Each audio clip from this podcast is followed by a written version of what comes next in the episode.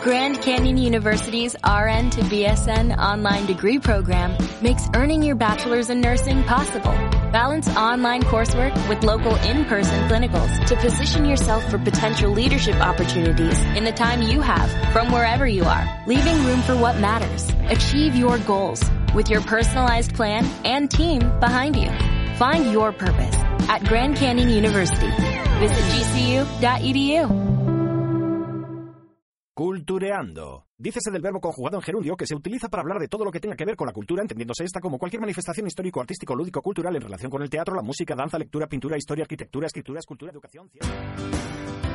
Los sábados a las 10 de la noche en Onda Vasca, Cultureando, el único programa de radio que se conjuga. Vamos al espacio siguiente que hemos llamado Divulga, que algo queda en recuerdo de, iba a deciros de eh, Francis Bacon, por aquello de calumniad con audacia siempre, porque algo quedará, pero no, nos vamos al Barbero de Sevilla, que hoy tenemos un tenor. Ese, la calumnia, ese es verdaderamente el que popularizó, Rossini popularizó, bueno, pues, el, el letrista, Rossini hizo la música, vale. Eh, ¿Por qué se te quedan las palabras? Porque lo acompaña una gran música, de acuerdo pero fue el que fue esa pieza, la calumnia, la que popularizó la frase calumnia que algo queda. Vamos a divulgar, Yannick. Perfecto. que algo quedará. Algo quedará, esperemos. bueno, pues con Yannick podíamos hablar de teatro, podíamos hablar de cine, podíamos hablar de televisión. Eh, de tantas cosas y además que de lo que, queráis pero pero he dicho no vamos a divulgar ¿Qué se puede divulgar de teatro si ya hemos hablado de lo max? hemos hablado. Oh, Alberto, que lo pilla el último. Muy bien traído, Alicia. los dibujos, estoy viéndolo y es un. Bueno, bueno eh, es porque Martín ha terminado ya su dibujo y está ojeando este libro estupendo en el que nos ha dibujado en alguna ocasión más y está, está muy bonito. Lo veréis, lo veréis paciencia, pero lo veréis. Ahí lo bueno que es el arte. ¿Verdad que sí? Fíjate, en un momento nos ha dejado sorprendidos. Mientras nosotros comíamos, eh, nos reíamos, hablábamos de música, de un montón de cosas más, eh, de dramas históricos. Aquí él, a la chita callando, nos estaba haciendo una pintura preciosa. Que veréis. Eh, bueno, Yannick, entre todas estas cosas, lo último que ha estudiado ha sido inteligencia emocional. Y me parecía muy interesante hablar con ella de esto, porque, claro, es que lo podemos aplicar a, cada una eh, de las cosas que hemos comentado esta, esta noche. En realidad, a la vida. A la vida en general. Entonces, mm, ¿cómo llegas a hasta inteligencia emocional? Eh, bueno, pues sobre todo por la parte actoral. Bueno, por la parte de la salud, o la falta de salud. por la Porque antes decías, no os aburriréis, pero sí, ha habido momentos de aburrirnos también. Y hay épocas en las que estamos a tope y estamos estresados y no podemos, y damos gracias, pero no llegamos. Y hay otras épocas largas de desempleo en las que... El teléfono no suena. No suena, está 24 horas encendido, pero da igual, compruebas que funciona, sí funciona, pero solo te llama tu madre. Entonces, eh, hay facturas que pagar, etcétera, etcétera. Eh, sí soy de las que piensa que esos parones sirven para crear proyectos innovadores, algo que, no hemos hecho hasta ahora, ¿no? Y, fusionar técnicas y ver que, por muy distantes que sean, se pueden fusionar y, conseguir cosas maravillosas. Pero hubo una época, ya a finales de Vaya Semanita, ya por enero de 2012, en la que la ETV no se decidía a renovar o no renovar, no, decía lo que iba a pasar con Vaya Semanita y estuvimos eh, eh, escasos cuatro meses, no, no, cuatro meses. ¿En la cuerda floja? En la cuerda floja, esperando cada semana el mensaje de producción para que nos dijesen si seguíamos o no seguíamos en un proyecto en el que disfrutábamos muchísimo y que no queríamos sacrificar, mm, pues eh, en mi caso trabajando de profesora o de traductora o, de lo que fuese. Y claro, esa, esa ansiedad, eh, semana a semana, esperando a que sonase el teléfono y que fuese un sí, venga, sí, eh, pues mm, acabó quebrando mi salud y, tuve que acudir al psiquiatra. Entonces, claro, si no tienes trabajo, ¿cómo pagas al psiquiatra o al psicólogo?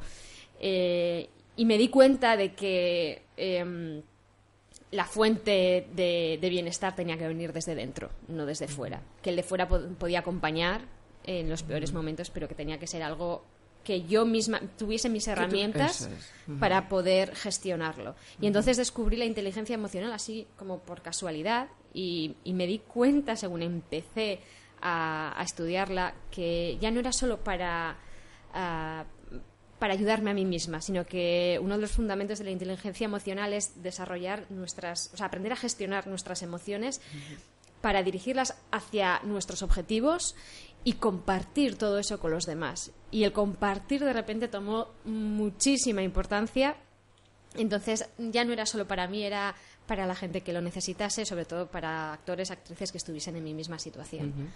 Y la verdad es que luego te das cuenta que si desde que somos pequeños nos enseñarán primero a, a identificar cuáles son las emociones y a gestionarlas, aprender de ello y adaptarte a esa situación, eh, hoy en día muchas de esas efemérides probablemente no hubieran No sucedido. Bueno, la mm, ambición humana es muy grande. Sí, Y cuando uno quiere eh, algo, lo consigue como sea. Pero sí que es verdad que posiblemente esa masa eh, que sigue a no se hubiese conformado de una manera, bueno, yo qué sé, es especular, pero de cualquier forma sí que es cierto que que Sí, con esa con esa sí Sí, sí con esa base eh, hubiesen funcionado mejor las aulas en, los es. centros de estudio de, de todos los niveles eh, las familias y ese largo etcétera de Sí, sí, en Canadá nos iban muchos años de adelanto y hay, no me acuerdo del canal en YouTube en el que nos lo pasaron las profesoras de- del experto universitario, eh, en el que se puede ver cómo ya llevan muchos años poniéndolo en práctica y es una maravilla ver esas clases. Claro. Cómo resuelven los niños porque saben identificar que cuando alguien le pega pues siente dolor y siente enfado o siente tristeza y se lo dice a esa persona.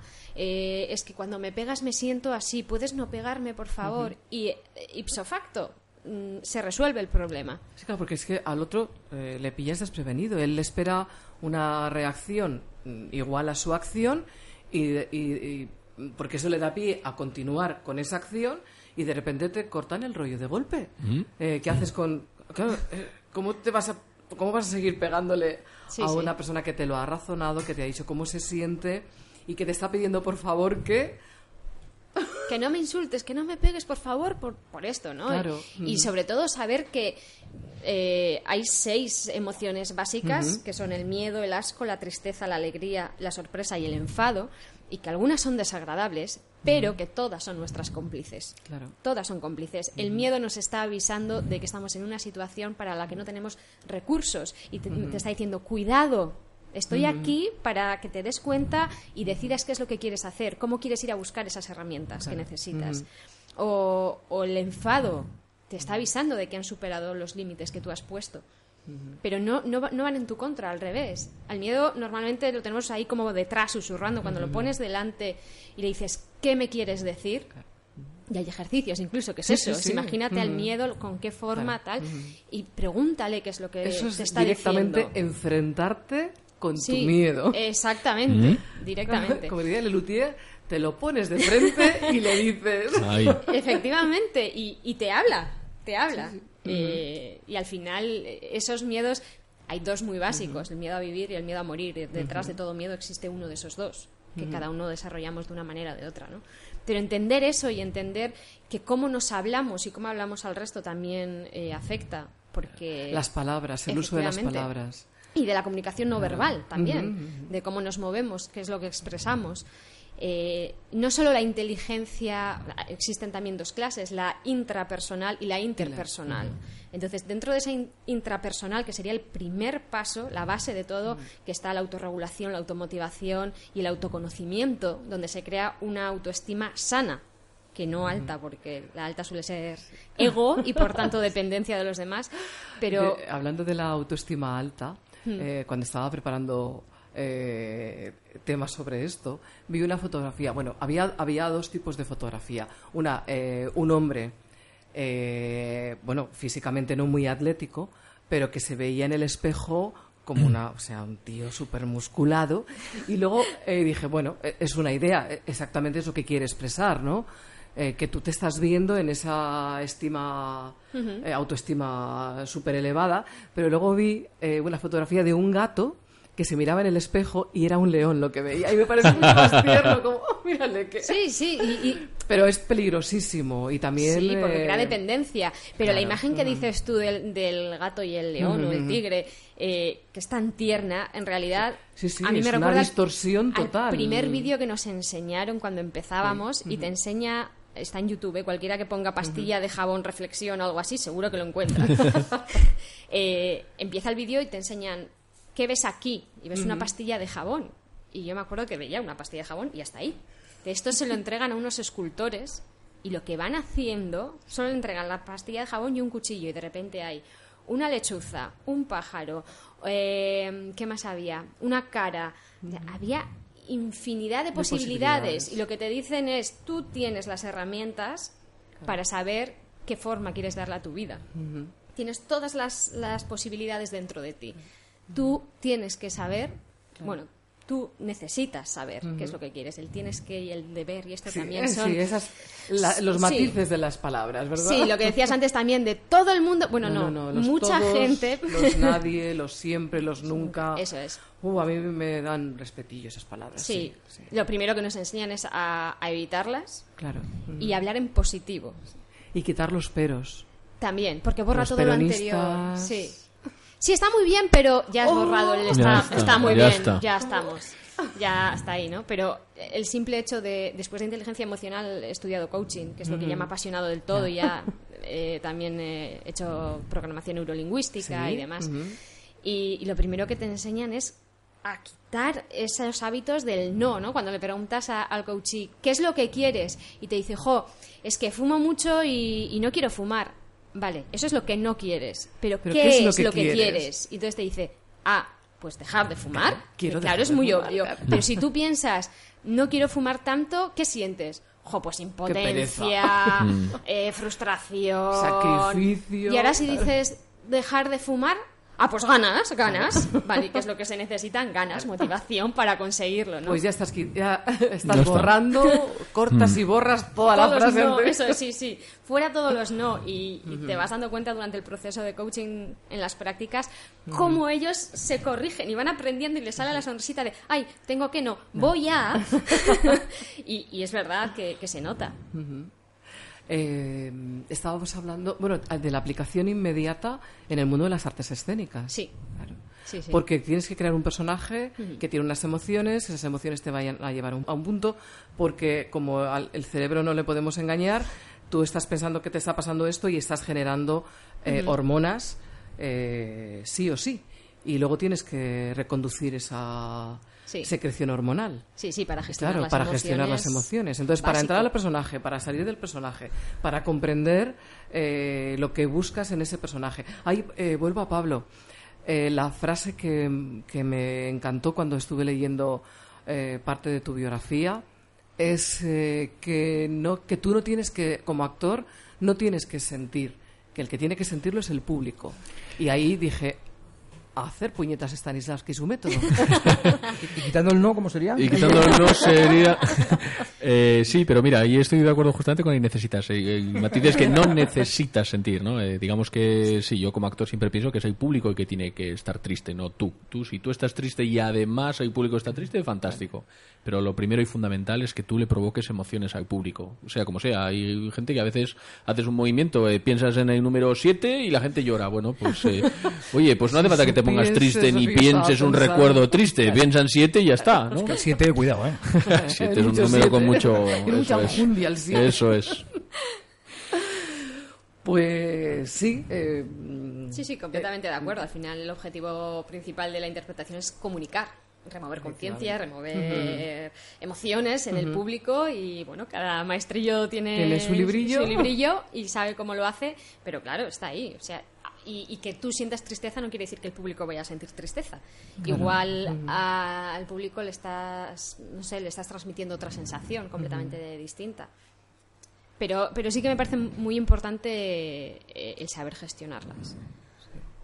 y- pero para eso también habría que, te- que tener una cultura básica Claro. de, de lo que son. Hay una película de Pixar Eh, Ah, sí, sí. Eh, ay, ¿cómo es? Que me las en... En inglés, te las sabes en inglés. Yo también me las en inglés. Inside Down era, ¿no? Sí. En inglés. Ay, ¿cómo es? Ah, la que habla de las emociones Sí, básicas. sí. sí, sí, sí, sí. Sí. Ay, no me Muy buena, muy ahora. buena, por cierto. No la tengo sí, vista. Sí, muy recomendable para adultos y para Ah. niños y para todo el mundo. Inside Out. ¿no? Inside Out, Inside Inside, Out. Out, pero Out. en, en castellano ahora. Claro. ¡ah! Bueno, señores, busquen en YouTube Inside Out y seguro que les viene en castellano también. Sí, es es un muy buen ejemplo para que lo entiendan los niños y los Para que lo adultos. entiendan los niños y, y también los efectivamente. Ujú. y, y es que ocurre tal cual. Sí, Eh, no, además. Esa eh, pelea entre- interior entre unas y otras Sí, sí, que...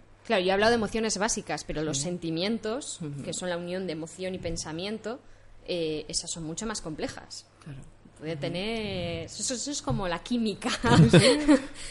que puede tener un 10% de enfado, un 20% de, de tristeza, un 40% de sorpresa. Entonces, lo más importante creo que es aprender a aceptar que todas ellas forman parte de nosotros y que no, no tienen por qué ser malas, ¿no? Y, y lo digo por el caso de, de Martirio, en el que, en Sí, el que me ha tocado trabajar claro. en la casa de Bernarda Alba. Me costó mucho aceptar que Martirio, bueno, que yo tengo la capacidad para sentir esas, esas emociones y esos sentimientos, pero que además no son malos. A Martirio la están avisando de, de muchas cosas. Otra cosa es que ya no las quiera ver o no sepa cómo resolverlo. Pero que la reacción aceptas, sea... es, no sea la más adecuada, No la, la más más saludable adecuada, para claro. nadie, incluyendo para ella misma. Pero una vez que aceptas que esa capacidad está y que no es negativo, eh, fluye mucho más. Ya, pero eh, ahí los actores, especialmente los de televisión, eh, hay un hándicap importante porque luego sales a la calle y, y nunca van a ver a- al actor, a la persona. Eh, señora, es que yo estoy comprando el pan. Ya, pero tú eres un desgraciado porque le has hecho no sé qué, no sé cuál. Y, eh, ¿Cómo Sí, sí. gestionan eso los actores? Yo, yo creo que ahí se impone la sorpresa como emoción Claro. básica porque no te lo esperas. Claro.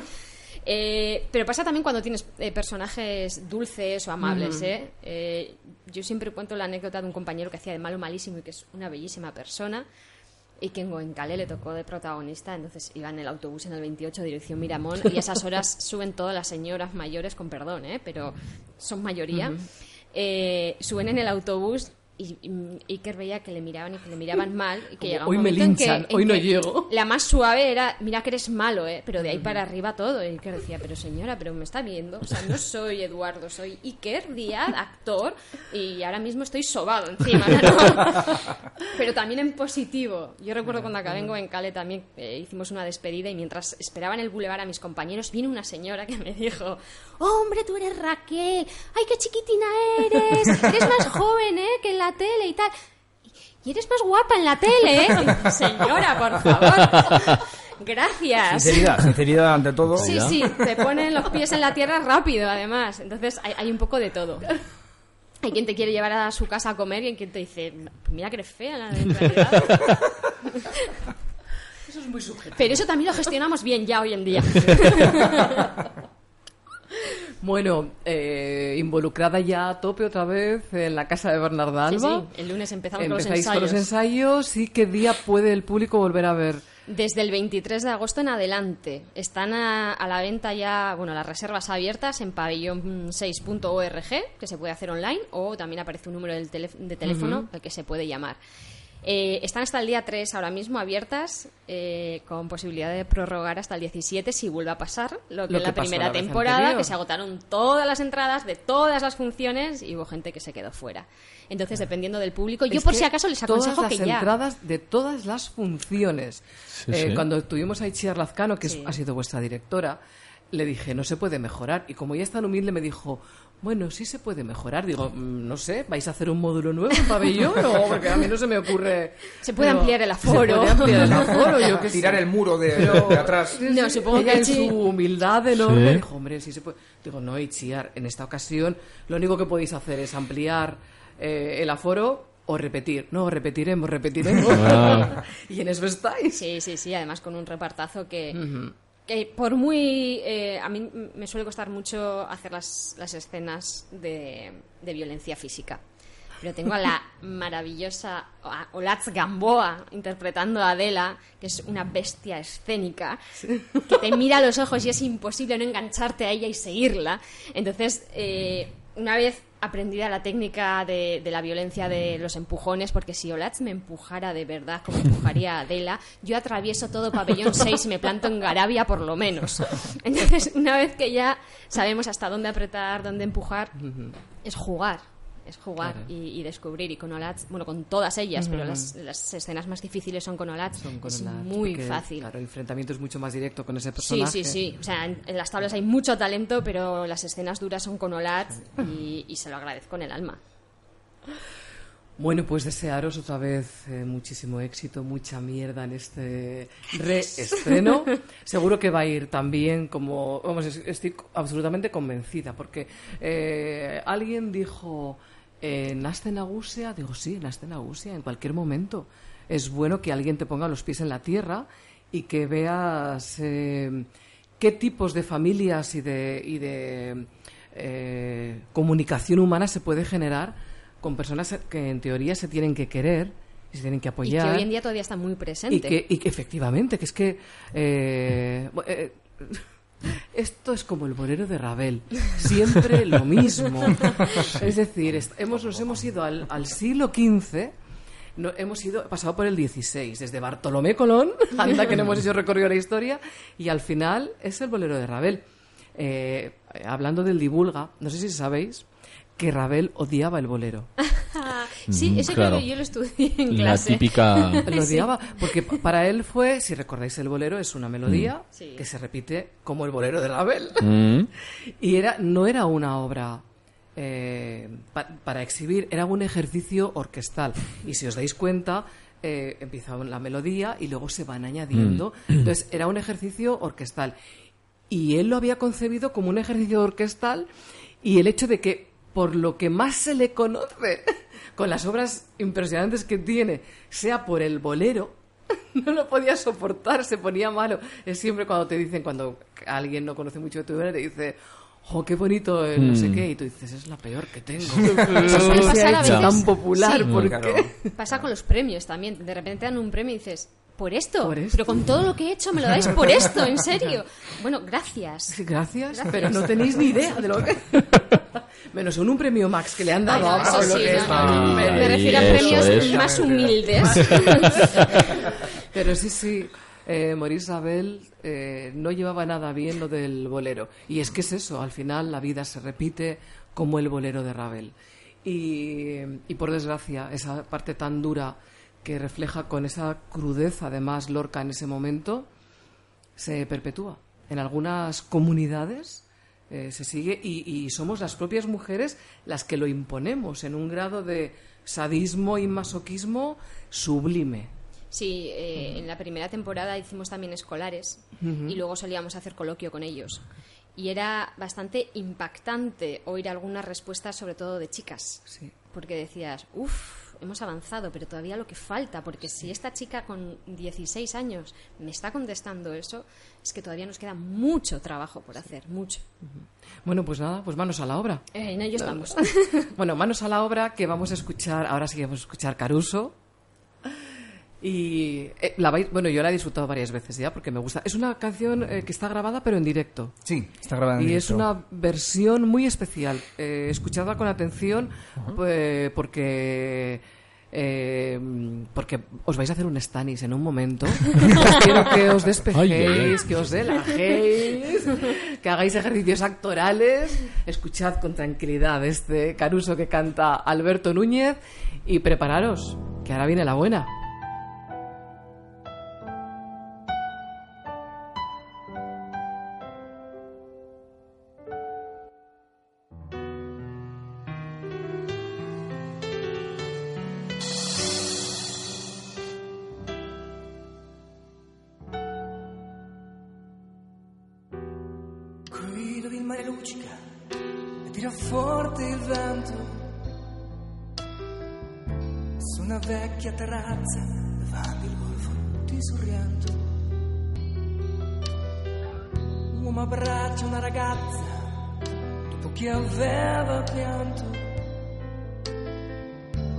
Schiarisce la voce ricomincia il canto